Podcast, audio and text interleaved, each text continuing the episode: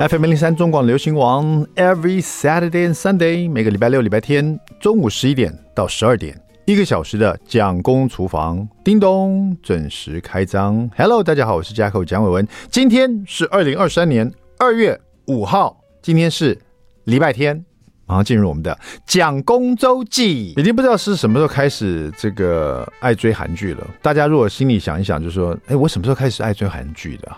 可能有人。很久很久以前啊、可能比鬼怪更久以前，就是还早。我相信很多这个人了，但是我是蛮近近期的这样子，大概这 maybe 这一两哦，可能快三年了、时间飞快。可能这三年我都都有追韩剧的习惯了，但是就像一个曾经不喝咖啡，然后后来迷上喝咖啡的人一样，你叫我去想说以前完全不喝咖啡的日子，我依稀还记得那种。不太需要咖啡因的感觉哈，但是现在你让我去想那时候没有韩剧的日子，现在想起觉得好无聊哦。现在现在无聊的时刻就是只有就是说，好像韩剧跟韩剧中间找不到一部好看的韩剧，好无聊啊，有点这种感受，你知道？甚至跟朋友见面的时候都会，最近有什么好看的吗？你在追什么？我曾经去过一个摄影棚哈，就是化妆师、造型师啊，跟艺人跟造型师。之间的聊天都是他们最近在看什么韩剧，然后呢，有哪一部很好看，曾经有一部打动他的心，现在不知道该看什么，这样大家在推荐这个这样子。那我想这个这有可能，记不记得以前可能就是我们可能在上班的时候啦，或者是在同学之间呢，聊的是包青天，就。或者楚留香，你知道，就是在家里看到楚留香或包青天哪一集发生什么事情，这样，这个真的很古早了啦。这这就是或者一代女王，这样讲是太夸张了？对，但是就是说，现在大家聊的是韩剧啊，真的是非常非常流行啊。那自己本人也非常着迷。最近呢，我就是因为有点闹韩剧荒这样子，然后我就去看那种二零一八一七，因为反正 Netflix 会有很多这部韩剧适合你。百分之九十八推荐给您，有没有？这部韩剧适合你，百分之七十六推荐给你。这部韩剧百分之三十二适合你，那你干嘛推荐给我啊？就 还是一样造血的，他是怎么回事？这感觉好像是一个那种征婚启启事的征婚征婚社，你知道？就是一直推荐我不同的韩剧，然后告诉我这个多适合我这样子。这个 Netflix 真的很有趣，有时候看他推荐给你的东西就。蛮了解我的嘛，啊，那可是点进去看一看，不是那么一回事，浪费了蛮多时间。但是他推荐我了一部二零一八年的，叫做《辖区现场》啊。然后他那个封面呢是韩剧《Running Man》啊，韩综《Running Man》，大家应该不大家比较熟悉嘛。里面有一个叫李光洙的啊，很高很高，到一八八公一八八。那我对他比较有印象，就是我看《Running Man》的时候，其实我不是每集都有追啦，可是有一些有 K-pop 我喜欢的那个明星有去的时候，我就看一下。那李光洙就很有趣嘛，他让我我的感觉中李光洙是一个谐星啦，你知道吗？但当然真正的他的这个，比如他是演员啦，或者他是怎么其他的身份，我可能不清楚啊。可能比较认识李光洙的人或喜欢他的人会比较了解。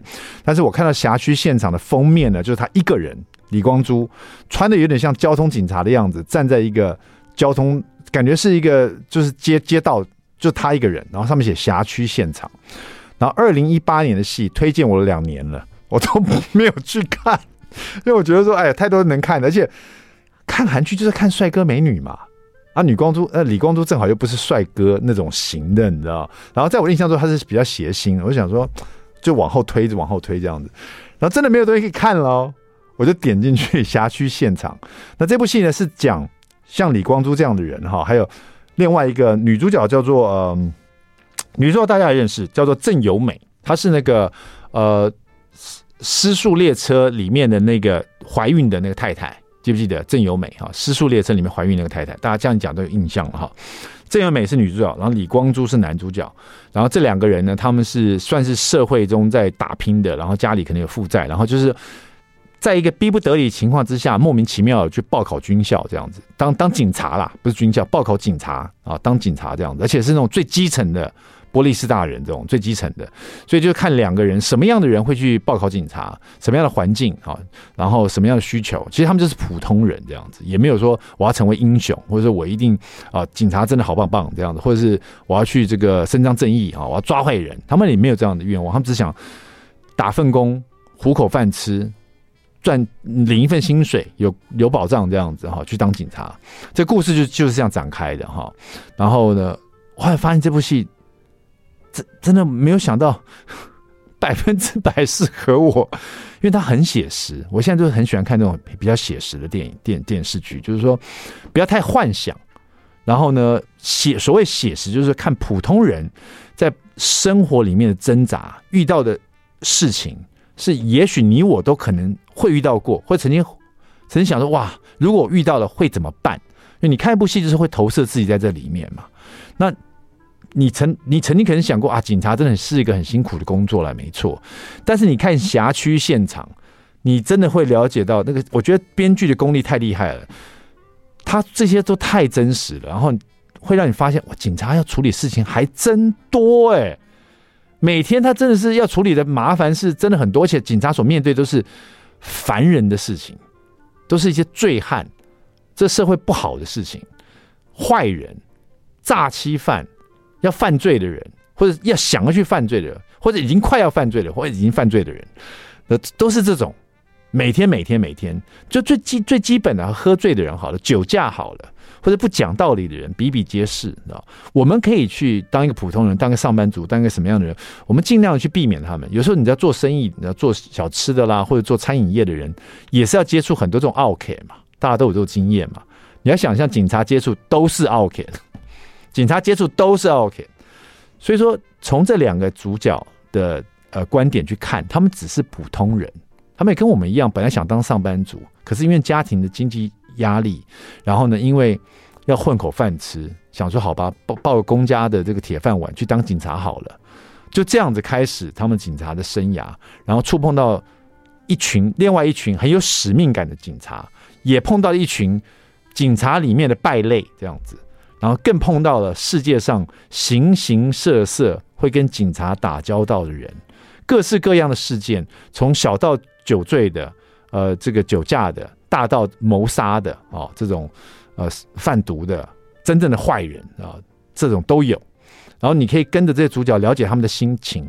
从那种警察警校警察毕业以后，想说啊，每天都在派出所做一些琐碎的事情，帮那个醉汉擦那种呕吐物啊，真想有一天可以你知道办到那种谋杀现场，真正看到谋杀现场，真正看到一个人死在你面前，身上都是血，吓坏了。这这种。普通人的心境呢、啊？就算当了警察，他还是一个普通人呢、啊。卸下这个制服，他也是普通人呢，也怕死啊，一样啊。然后还有各式各样警察职场上的暴力，所以就是很好看的一部戏啊。我推荐给大家啊。没想到这 Netflix 推荐给我的时候，上面写百分之九十八，我把它改一下，百分之百适合我。那由蒋公厨房推荐给你。如果你喜欢听蒋公厨房周记的话，或许。百分之九十八 也适合你。二零一八年的辖区现场，你家有 Netflix 的话看一下，好不好？好了，今天呢，我们今天呃，待会呢，蒋工来说菜哈。然后今天我们特别来宾也会跟大家分享一些好看的韩剧，好不好？稍微休息一下，待会我们来说一道好吃的韩式料理。好了，别走开，马上回来。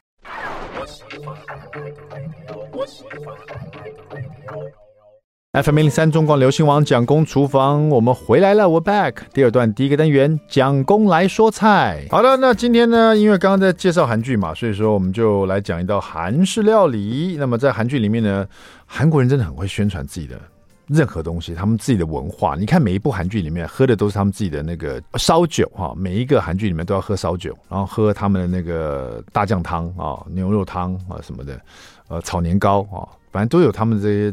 呃，很漂亮的美景啊，美食啊，所以韩剧真的是，呃，宣传他们的文化蛮厉害的哈。所以我们就聊韩剧，我们当然要吃韩国料理。我们来讲他们的辣牛肉汤好了。这个韩国的解酒汤啊，有很多种。那有简单的豆豆芽汤啊，也有这个明太子解酒汤。那也有用牛血来做的解酒汤哈，或者是牛肠汤啊。那么解酒汤是个统称的，因为韩国有饮酒文化嘛，就是每天都要喝酒，这样上班族特别是这样。呃，你看他韩剧里面男女主角都常常在喝酒，哎，呃，这个辣牛肉汤呢，是听说是妈妈会帮忙煮的一个醒酒汤啊，主要是里面蛋白质与这个维生维生素啊，可以帮忙解宿醉，还可以暖胃啊。辣牛肉汤就是其中一个很受欢迎的这种解酒汤哈。那我们今天讲的是孙荣啊，孙荣主厨 Kai 所做的这个镇韩食里面他的做法哈。孙荣主厨本身就是韩国人嘛，呃，他这个呃。他的国语还是到台湾才学的，所以他很可爱的韩国腔调啊，所以他做的应该蛮正宗的哈。他这个牛肉呢，你可以用牛胸肉或者是牛肋条啊，把它切成这种零点五公分厚，啊口感会比较好一点。那而且选择带一点筋的啊牛肉会更好吃一点哈。然后呢，这里面要准备的这个食材呢，就辛香料蛮多的，比如说蒜末啊一大匙，姜末一大匙，洋葱啊要一百五十克，然后把它重重的切细。切片哈，就切重片这样子，等等于说就是要把它切到它的就是反着切了，就反着它的纹路切，让它比较容易把那个洋葱甜味炒出来这样子哈。然后再就是白萝卜方形切片哈，切成薄薄片这样子。然后这里面放一些菇类，比如袖珍菇啊，它用手撕成长条的啊。大香菇去蒂头，把它切片。当然一定要放豆芽菜哈。呃，他说不怕麻烦的话，你可以这个掐头去尾啊。那是其实大家解酒啊，不用想那么多，直接丢进去就好了。那么青葱有三支啊，三三支青葱啊，然后把它切断这样子哈。那里面调味料当然是韩国的辣椒粉哈，大概一大匙半，然后韩式的味增的一大匙半，味淋一大匙半，然后还有就是这个酱油哈，大概将近快两大匙了哈。然后呃，黑胡椒这样子，怎么做呢？将牛肉啊。你切零点五公分的这种牛胸肉或者是牛肋条哈，切零点五公分，然后把它煮烫烫熟了以后，把它煮三十分钟啊，煮到全熟以后哦，对不起，它这个牛肉是还没有切之前，它是把牛肋条还没有切之前，或是牛胸肉整块的拿去烫煮三十分钟，烫煮到全熟以后呢，再拿它切片，所以要切大概零点五公分的厚度哈，然后这样就这样子呢，这个切片。熟的牛肉片摆旁边，然后刚煮的那个牛肉汤把它留下来，然后再取一个锅子，热锅了以后放三十 CC 的油啊，油锅热，油下去，把蒜末、姜末炒香，倒入韩国的辣椒粉，一定要把辣椒粉炒到香气出来，让这个油啊变得红色的感觉啊，然后再丢洋葱、白萝卜、袖珍菇、香菇，还有你刚刚烫熟的切成零点公分牛肉片，都倒进去，然后用中火拌炒一下，这个一下大概是三十秒左右哈，然后就倒入你煮的牛肉汤哦。盖过这些食材，那如果说你刚煮这个烫牛肉汤的水其实不多的话，没有办法盖过食材，你可以再加清水来补足，最好是用热水哈。然后汤进去了，水在滚的时候呢，这里面有什么？有洋葱、白萝卜、袖珍菇、香菇，还有刚刚的牛肉片哈。然后当然这里面还有刚刚炒香的蒜末、姜末，还有韩国辣椒粉，所以这一锅的汤水是红色的哈。这时候你再加入韩式味增、味淋、酱油、黑胡椒，把它拌匀，然后盖上锅盖，这转中火，把它煮个二十分钟哈，然后再转小火，再煮十分钟，总共煮三十分钟哈，然后最后加入豆芽菜跟葱段，然后再续煮三分钟就完成了。这就是他们的这个解酒的良药哈，辣牛肉汤啦。谢谢我们的孙荣凯主厨，谢谢啊那这一本正韩食，在家试试看了。好了，讲到韩食呢，我们来聊还有什么？今天的美食冷知识啊，就在韩国的旁边。我们来聊日本好了，好不好？日本啊，我们去点这日本握寿司的时候，都会都是用一罐啊来做这个数位的单位嘛。我们吃一罐寿司，一罐寿司呢，你印象中有时候会有一个，可大部分时候会有两个。哈，一罐寿司会有两个握寿司，哎，为什么一罐寿司要一次出两个？它不是一罐吗？为什么出两个客人呢？它主要原因是什么呢？一啊，就是 A 啊，这是日式的一种。对称的美学，一次出两个，你去上网查，日式有这种对称美学哈。B 方便客人可以分食啊，朋友来了，他买一罐寿司给朋友吃一个，他自己吃一个，嗯，好不好吃？嗯，好吃哦，大家评论一下哈。方便客人可以分食。C 啊，担心客人嫌贵，然后又吃不饱，所以一次出两个给你哦。这三个理由。A 日式一对的对称美学，B 方便客人可以分食，C 担心客人嫌一罐两呃只有一个太贵了，又吃不饱，好啊，稍微想一下，待会回到蒋公厨房马上告诉你，别走开。I like FM 零零三中广流行网蒋公厨房，我们回来了。今天我们厨房里呢，欢迎到的是这个上一次来到我们蒋公厨房，帮我们这个地方变成蒋公剧场的哈，就是我们的蝗虫杀时间机器的主持人。Hello，你好，大家好，我是蝗虫。呃，蝗虫今天没有声音了，对，你怎么了？感冒啊。提醒你是主持太多，你是过年前这个这个主持太多尾牙场子。没有，真的是感冒，真的要小心。咱这个那个年过得太爽了，所以就过年。不是这两天都是一下冷一下热，一下冷一下热，超反应超快的，很容易生病。你这样子可以讲，你现在可以录广播吗？这样听起来大家会不会觉得是另外一个人？对对对对，那你最近自己的杀时间机器也是以这个声音来录制啊？没有啊，我就不录了。维持自己节目的 quality，然后到我蒋公厨房来搞砸我的招牌。我是怕你们临时调通告，没有人啊，没有，我非常期待你来，因为其实我周边呢爱看韩剧的呃有，但是每个人品味不同。嗯、但我记得我刚开始入坑韩剧的时候，也是由你来推荐的，嗯，推荐了几部啊，真的到我现在都很着迷。像上次我们聊也聊过了嘛，信号啦，对，然后还有那个什么，请回答一九八八。一请回答系列，对，请回答最旧的那一部叫什么？一九最旧应该是一九一九八六吗？一九九七还一九九二？因为它是往回推的哦。一九九二，对，第一部是比较旧的，嗯、那那也是你推荐给我看，我说可以看一下。我觉得哎，还有一个也很好看，是讲那个就是之前呃鱿鱼游戏的男主角之一演坏的那一个，哦、他演一个棒球选手。然后入狱了。你说那个机智监狱，机智牢房生活，机智牢房生活。对对对对对，这部戏你很早就推荐给我看了。对。然后呢，我一直看不进去，因为我对棒球啊没有这么，因为他是在讲一个棒球国手，棒球国手的故事。对对对对对。就棒球国手怎么样？突然之间因为暴力的关系，嗯，因为他救他妹妹被人家性侵，然后他就揍了对方。对。然后对方好像是就是因为这样伤害罪，然后死掉了。对，他就坐牢，他入狱了。可是他是一个国民的一个投手，没错，就是全韩国最知名的投手。嗯，就像我们的这样讲奇怪，就像我们的，比如王建民好了，对不对？类似这样，类似王建民。王建民如如果发生这种事情，大家是不是全国瞩目？没错，对不对？就是这样的故事啊。然后他的他在监狱里的生活，就是韩剧的题材真的比真的很特别，什么都有，你想象不到的。韩剧它厉害的地方是，它会在在很平常的东西里面找到一个很特别的切点，而且它的这些切入点都会让你觉得。哎，很好看呢！你没想到的观点。对，你说一个人入狱，没错啊。这一个编剧跟另外一个人讲说：“我跟你讲，这部戏我们在讲啊，普通人进监狱以后才去体会监狱的生活。哎，好像也不错。但是我我我再把它加强一下，这个普通人变成国民投手，就是万众瞩目、万众瞩目的大明星进监狱，对，一坐坐好几年，然后看他的变化，没错没错，然后看监狱里面对跟他的态对他的态度。”他也在监狱里面成长，对，就是很有趣的，而且这节奏还蛮蛮明确的。因为其实，在监狱生呃，机智监狱生活里面，他这个国手也在趁机在他入狱的时候去修复一些他心理的状态，嗯，因为他有一些心理的影响，导致他的投球变得。很糟啊！对对对，所以他也在这个过程当中去修复他的心理状态，跟修复他的家庭的状况。对，上帝说把你推进监狱，他会让你有另外一扇窗啊，看到自己这样子。你那是伪上帝吧？上帝才没有这样讲。就是说你在有时候你知道，有时候你在监狱里真的真的没什么事可以干，你知道？你就就审视自己，嗯，他可以解决自己的问题。但是这是编剧厉害的地方啊，没错。今天蝗虫还要再推荐我们什么戏呢？好戏。最近你的片单是什么？我最近才刚看完，就是那个宋慧乔的《黑暗荣耀》啊，这个是。我觉得这部一定你也会喜欢看，这是蒋夫人的最爱。她这个好像八八集嘛，它是分上下两季。对，现在已经上一季全出完了。没错。那我不知道为什么他故意要弄上下两季了，不过很吊人胃口哈。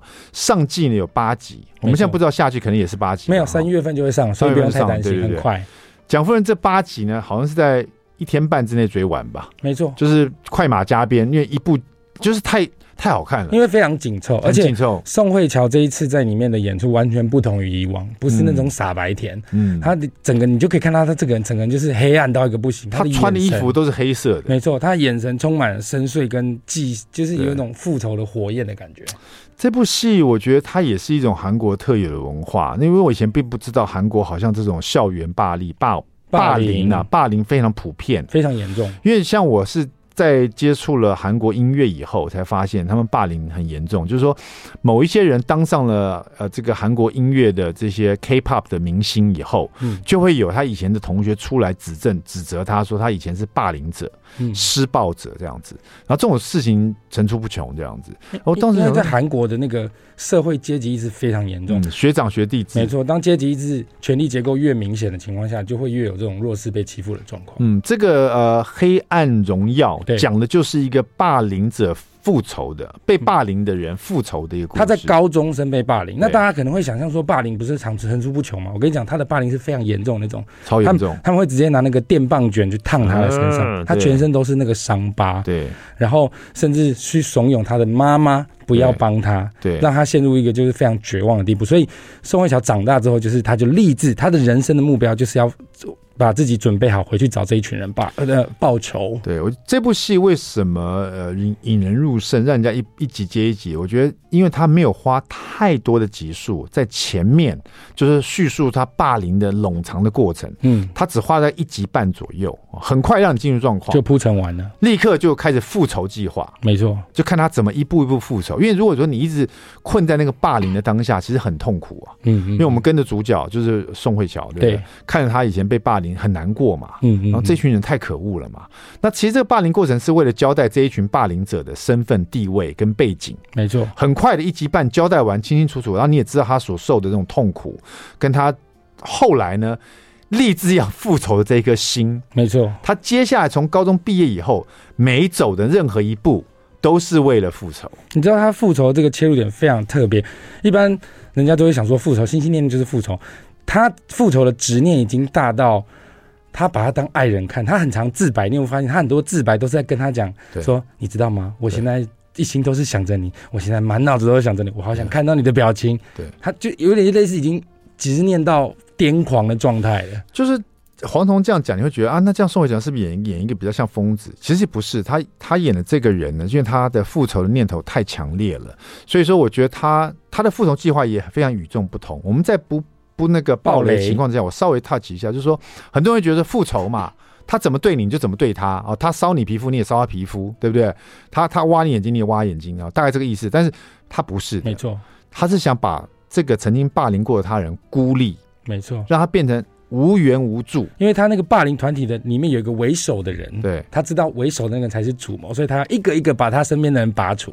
因为他其实他以前被霸凌。虽然身体的痛苦是一件事情，可是他最痛苦是他完全无援助。没错，你知道你在高中你都有朋友嘛？可是宋慧乔她演这个角色，她是在无依无靠之下，连妈妈都背背弃了她，她完全没有人可以保她。她的呃被加害者的妈妈付钱给宋慧乔的妈妈，请他们不要帮忙她，远离她。对，所以就变成说她体会了这种人间。的那种冷暖啊，就是说很非常冷酷的一面，完全没有人可以帮助他，所以他后来的复仇计划并不是去真正的呃，我们现在不知道最后会怎样了，不是说真的好像在身体上伤害这个人，可是实际上这个人完全被孤立，没错，就看他这个很特殊计划，怎么让一个哦后来风生水起，就是过得非常好的一个。曾经在呃高中时候施暴的这个人，怎么样去孤立他？因为很困难，他们家很家产家家杂这个家产也蛮大的，对，没错。然后又是很有名号，又认识警察，然后有背景。这部蛮推荐大家，因为他这个节节奏很明确啊，他这个复仇节奏非常明确，大家看了会觉得很过瘾。但是呢，到第八集你就跟我一样，什么？整个被吊住了？干什么？还有下一季啊？过不得八集，然后通常他们是十二集或十六集嘛，哈。还有什么好戏呢？这个蝗虫的片单呢？我我推荐保证一下，第一个就是他这个黑暗黑暗荣耀荣耀很值得看。接下来休息一下，大家马上回到现场，我们也要问一下蝗虫有关美食冷知识啊！别走开，马上回来。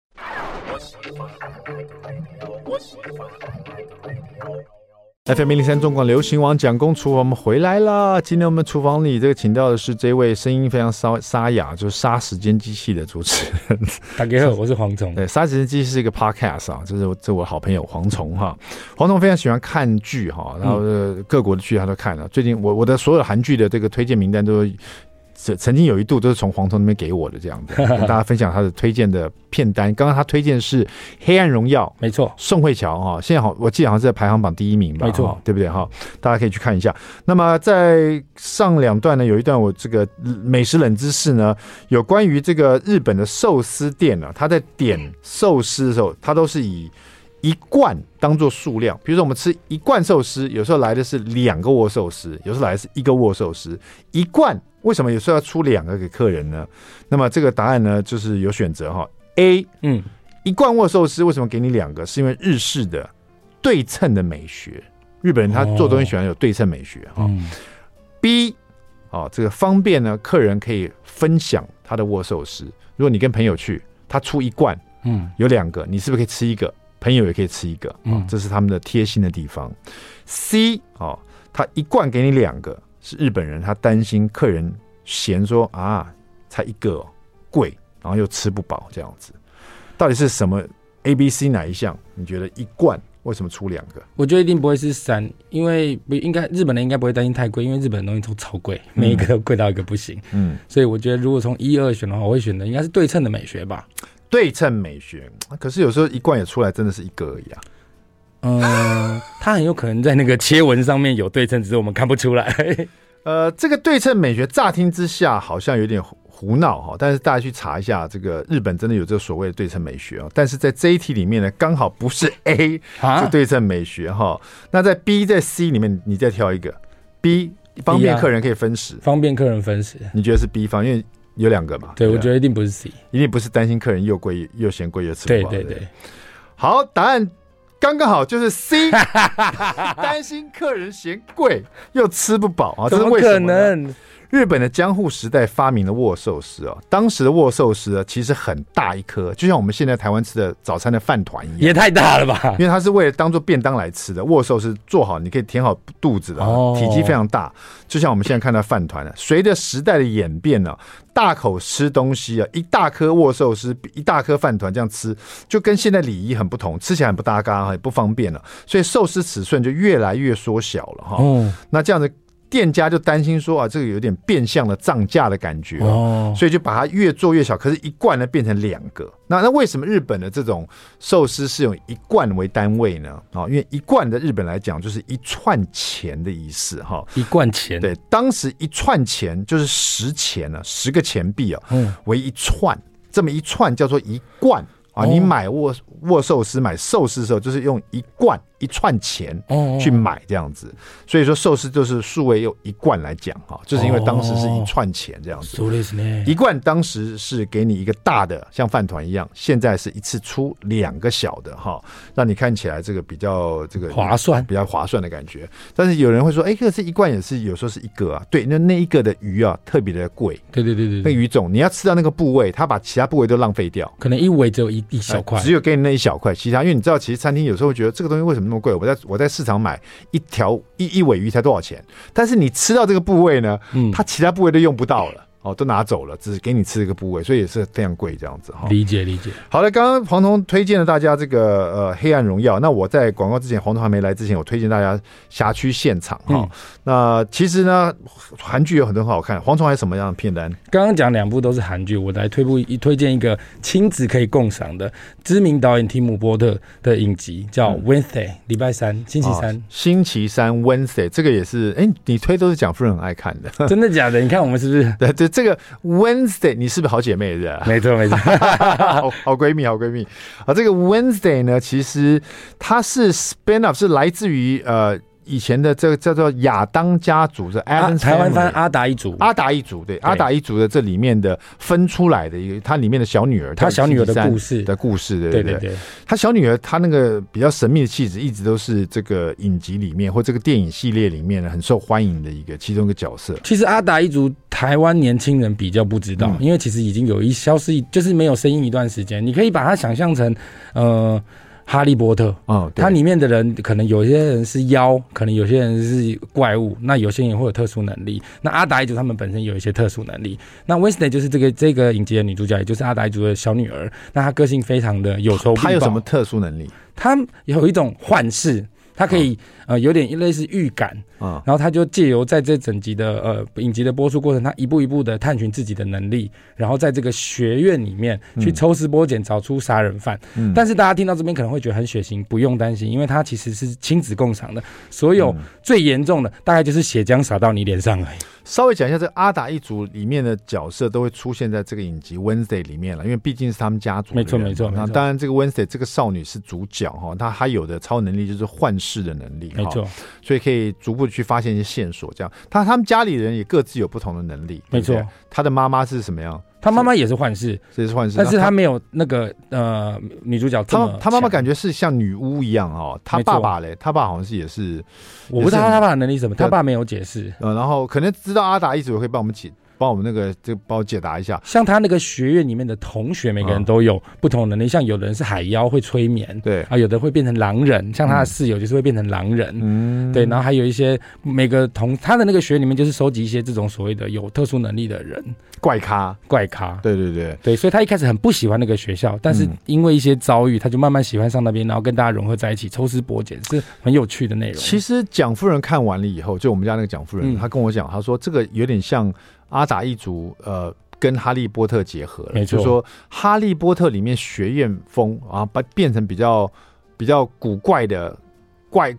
超能力风，你知道吗？然后就也也是蛮适合小朋友看，蛮有趣的，很有趣，很有趣。阿达一族现在全部出完了吗？出完了，他第一季已经出完了，接下来后面还会再出，他应该会拉成一条新的线。对，你觉得适合就是说年纪几岁看会比较？我觉得年纪几岁都可以看，因为三岁。他这部影集甚至在抖音啊，在国外抖音或 IG 上面掀起一波热潮，就是女主角在舞会的时候，就是那个学高中学院的那个舞会的舞蹈，他那个是狼人舞吗？还是什么？呃，不是，他那个就是 Lady Gaga 的歌，然后、啊、然后搭配他那种女主角这种一贯的那种怪异个性的动作，然后就变得非常有趣，嗯、所有的抖音 IG 都看得到，非常红。哦，没想到你会推荐这个，但你你会推荐除了韩剧以外的，还有什么样片单？呃，我觉得我这次推的都是比较不一样的东西，因为我想说可以大给大家过年的时候看。是那像刚刚教授哥有提到说韩剧的，他有提到《请回答》系列，因为我发现 Netflix 上面你还是可以看得到《请回答一九八八》这一部片，我觉得它好看到。你每一年重看一次，你都会觉得耳目一新。一，请回答一九八八。它里面的，它其实在讲一个小区里面的青梅竹马一起长大的故事。然后时间点是在当时韩国举办奥运那个时代，所以它有很多呃呃年代化的东西，像是录影带啊，哦什么小车子啊这些东西。然后再加上他们一路成长的一些呃青涩的爱情啊，邻居之间兄弟姐妹的纷扰啊，其实都非常非常好看。嗯，里面的演员演完之后，通通变成好朋友，甚至男女主角后来真的交真的交往了。嗯，蝗虫在讲这个韩剧，它是一个系列，叫做《请回答》系列啊，总共有三三部，叫做《请回答一九八八》、《请回答一九九七》，还有《请回答一九九四》。就是那个就是年代。对，为什么用这个年代做分解呢？就是说，其实。呃，其实你现在回去一九八八年好了，一九八八年有他当时的一些东西，你看到你觉得啊，那是八零年代的，嗯，啊，有的是九七年，就九零年代的。那九七跟九四很近了啦，所以说，呃，除了有这种年代感，就是说他必须在剧里面啊去设计，让你感受到那个年代的氛围，嗯，那个年代的时事，大家所关心的事情，就像我们现在，我们关心什么？COVID nineteen，对，我们关心什么？那个乌克兰战争，嗯，乌克兰跟俄罗斯战争，我们才关心完世足。对不对？梅西哦，哇塞，太厉害了！足球之对，足球之神了。突然之间，所以这些都是这个年代，二零二零年我们大家所关心，二零二二年哈。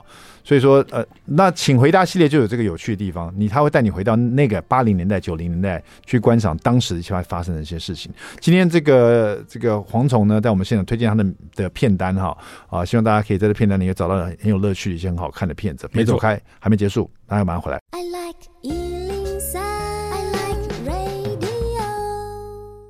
FM 零零三中广流行王蒋公厨房，我们回来了哈。今天的现场呢，请的是我好朋友啊，杀时间机器这个 Podcast 的这个主持人黄虫。耶，大家好，我是黄虫。黄虫非常爱看剧哈，这个你如果追他的 Facebook，你发现他常常一个人去看电影。没错，我最喜欢一个人看电影了。对，讲这种话就是没有 没有人可以跟他去。才不是，是我喜欢一个人看电影，我超讨厌别人在旁边烦我的。哎，曾经有伴陪你的时候，你就不会这样讲。我以前也喜欢这样讲这种话。我最喜欢一个人这样做什么，这样哈。现在有小孩也是，我蛮喜欢想要一个人去做什么的，特别想一个人。对啊，不过你讲没错，一个人看剧，你会真的是全神贯注在里面。没错。然后，可是我觉得一个人稍微显可惜，说你看完没有一个人立刻给你给你讨论哈。但是有时候你跟另外一个人，可能也没办法进行这种讨论，嗯、因为那个人没有像你这么投入。哦，你我跟你讲，我曾经有一次看完电影之后，我真的觉得太喜欢，我太想讨论了。对。然后我出来之后，你不知道大家散场不是都会站在门口，也都会闲聊一下。我就看到有一个 group，大概三四个人在那边聊，我就过去跟他们说：“哎、欸，你们觉得怎么样？” 我就硬入去参与他们的讨论，因为我太想讲了。乱入，对对对对对对。那在家看韩剧，我也常有这种经验，就是我看完了，因为有时候不见得是我跟老婆，就是跟蒋飞一起看，都是我一个人看的哈。像那种警察的、啊，什么辖区现场啊、模范警察啦，或者是一些比较男生看的一些韩剧啊，里面没有真的大帅哥的哈。那就是我自己看看完以后呢，啊，觉得好好看，找想找人聊天，那没办法，就就上网去看那种观后观后，心得分享，分的分享啊，对，好像做某种程度的交流一样，这样。而且看那个心得分享很少，你会发现，哎、欸，原来有你没看到的切入点。对对对对对，就更更证证证明了这部戏真好看，这样。对对对对对，请回答系列很妙，它你知道，一九九七、一九九四。啊，一九八八哈，这三个系列，你说一九八八其实最受欢迎嘛？对对对对，而且里面的角色有很多，到最后也都大红大紫哈。没错，就是说演员啦哈。那这个系列啊，呃，蛮特别，它它让很多人红了，然后也让很多它里面戏里面都让大家，就是像你说的，每一年每隔几年还想再看一次。没错，对他们这部一九八八播出之后红到，他们另外开一个综艺节目给他们，就是这群兄弟姐妹一起出去玩。哦、是。如果你没有看过像这种呃有时代感的，然后那个剧里面的，就是说人物其实很多。但是呢，感情就大家都很好，这样在交交结在一起，绝对不会分不出来。每个人都各有特色。它不是那种让你很烧脑的一部戏了，可是会让你很有感觉的这种感情，会非常投入。你就轻轻松松的看就笑，然后就流眼泪。对对对，这真的是这样子哈。请回答系列，你从一九八八开始看起，然后我推荐第二部就是一九九七了。嗯，这也是很好看，好不好？那么今天非常感谢黄虫在声音沙哑的情况之下来到我们现场哈。那希望下次呢再请黄虫带你的片单来跟大家分享。好，没问题。好了，蒋公厨房，我们下次再见，拜拜，拜拜。